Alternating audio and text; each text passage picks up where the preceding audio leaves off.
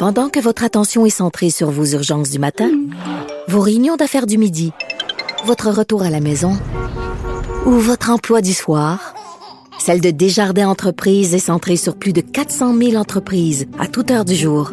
Grâce à notre connaissance des secteurs d'activité et à notre accompagnement spécialisé, nous aidons les entrepreneurs à relever chaque défi pour qu'ils puissent rester centrés sur ce qui compte, le développement de leur entreprise.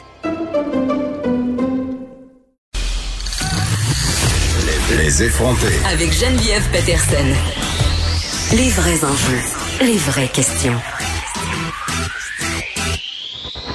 Vous écoutez Les effronter.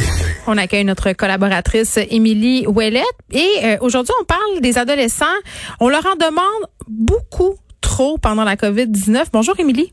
Salut, comment ça va? Ben écoute, ça va bien, je pense, euh, comme la majorité des Québécois aujourd'hui, parce que chaque jour est différent. Mais là, je pense que au dernier point de presse, on a eu des bonnes nouvelles, et notamment pour nos adolescents, parce que l'aspect social est de plus en plus difficile pour tout le monde, pour eux en particulier. Je sais pas si tu t'en rappelles, mais moi, à cet âge-là, j'en avais qu'un mot en bouche, et c'était amitié. Donc Oui, vraiment c'est top. C'est que ça.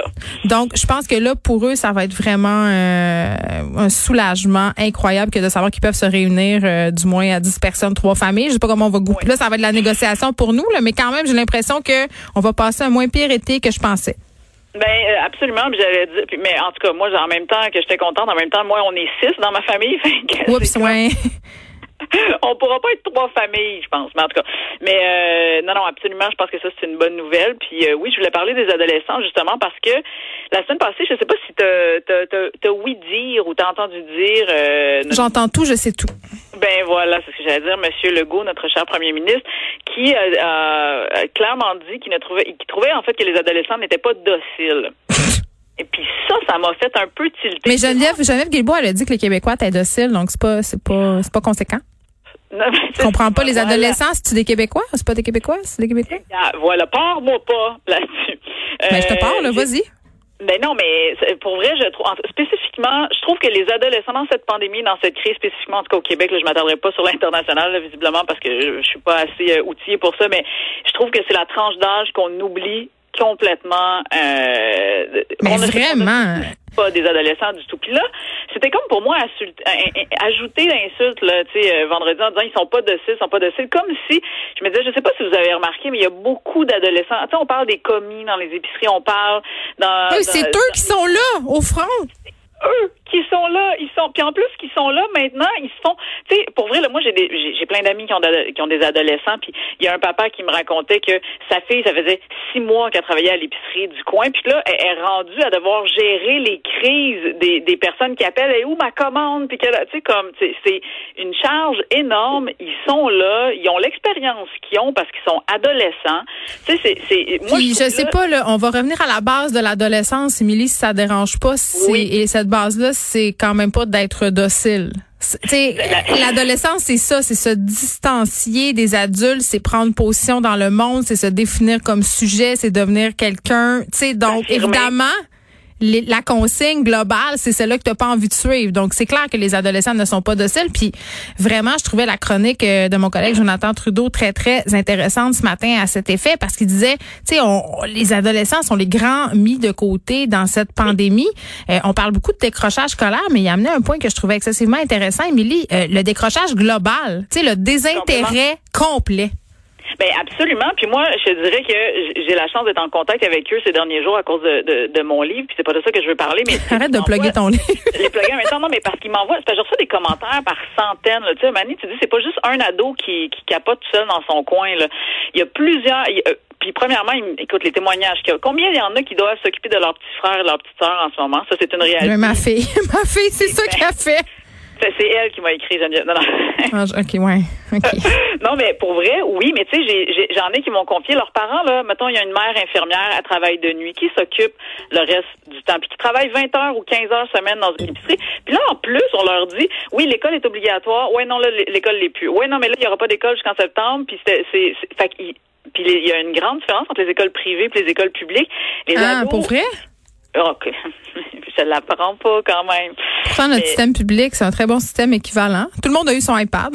Eh, écoute, c'est c'est ça. Fait que je, je suis dans le. Fait que d'une main, là, là, là où ce que je me suis vraiment fâchée, mais vraiment fâchée en début de semaine, c'est que là, déjà la semaine passée, je trouvais que on se soucie pas des ados. En plus, on les, on leur reproche d'être, de pas être dociles. En plus, on, on, on continue, de, on les stigmatise. Là, on- c'est comme si les préjugés, on fait juste les amplifier sur les ados, alors qu'ils sont là, qui aident leur famille. comme si c'était toutes des pâtes molles dans leur sous-sol qui jouent à Fortnite. T'sais, vraiment, là, c'est ça. Puis c'est vrai ce que tu dis, là.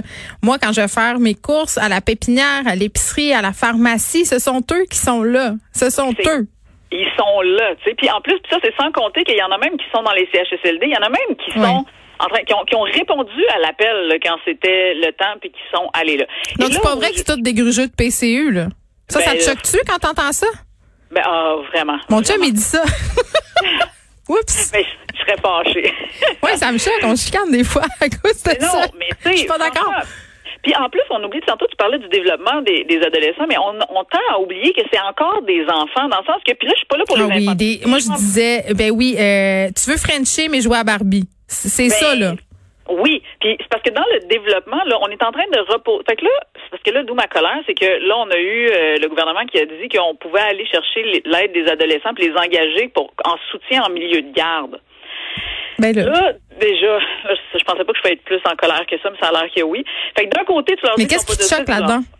ce qui me fâche là-dedans, c'est que c'est des responsabilités énormes. Tu comprends? Dé- Déjà, c'est pour moi, c'est dénigrer la, la profession d'éducateur euh, en milieu de garde. Non, mais là, on n'a pas le choix. Je veux dire, même pour les préposés aux bénéficiaires, je pense pas que c'est de dénigrer la job d'éducateur, éducatrice ou préposé que d'appeler en renfort parce qu'il en manque. Là, on est juste rendu là. là.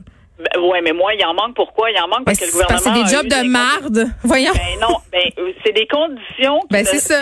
Ben c'est ça, mais moi dans ce temps-là, je vais dénoncer l'incompétence du gouvernement. Je moi je me dis mais t'es où? Puis en plus pour le milieu de garde là, avant la avant la Covid en mois de mars là, ils refusaient de retourner à la table de négociation pour augmenter le salaire ou augmenter les avoir des meilleures conditions de travail. Mais ils n'ont pas le choix, mais c'est des augmentations temporaires qu'on souhaite voir se prolonger, bien évidemment. Ben oui, mais tu sais, c'est parce que c'est comme patcher un trou par un autre. C'est-à-dire que tu vas aller chercher des ados en renfort pour faire un travail en milieu de garde alors que tu as des, éduca- des éducatrices qui ont lâché parce que les conditions n'étaient pas adéquates. Fait que Ma mère, ma mère disait euh, mettre un plaster sur une hémorragie.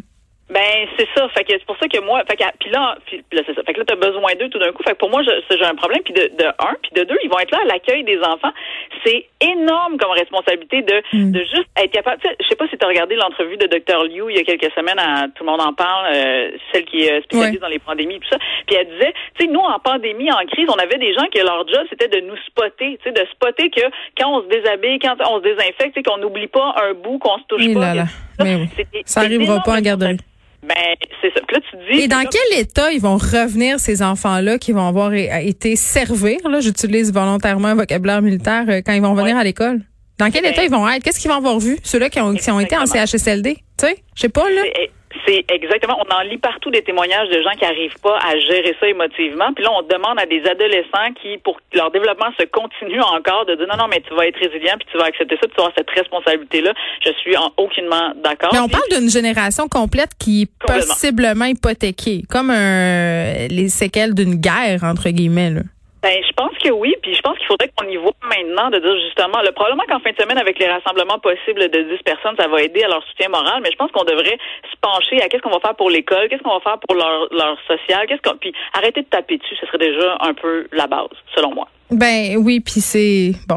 Puis j'avoue, comme mère d'ado, là, parfois c'est assez facile de taper sur eux, hein, parce qu'ils sont quand même, il reste des adolescents dans dans cette crise-là. Hein. Tu leur demandes d'être résilients, tu leur demandes de t'aider, tu leur demandes toutes sortes d'affaires, euh, mais ils continuent à tester les limites, ils continuent peut-être parfois à mentir, ils font des petits mensonges, mais quand même ces petits mensonges-là peuvent avoir des répercussions qui sont énormes. Donc vraiment, ça rajoute euh, au défi d'être parent en ce moment, parent Oui, d'adolescents puis après, en temps de pandémie. Tu sais, mettons ton enfant sauve par la fenêtre pour aller donner un petit bec à son chum, c'est plus juste quand t'as désobéi, là, il peut avoir des conséquences euh, assez graves.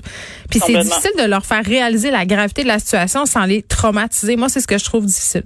Oui, c'est ça. Mais puis la prise de compte, mais en même temps, je pense qu'ils sont quand même allumés. Là. Tu sais, ils savent, ils le voient partout. On en parle partout. Fait que c'est comme un, un entre-deux, mais il faudrait leur faire peut-être plus confiance. Je sais pas, mais c'est vrai que le défi demeure. Oui, Le puis leur taper sa tête, leur taper sa tête, c'est pas nécessairement euh, l'avenue qu'on préfère. Émilie Ouellette, merci beaucoup. On te retrouve la semaine prochaine de notre côté. À demain, on se retrouve à 13h. Je vous laisse avec Mario Dumont. Merci d'avoir écouté les effrontés.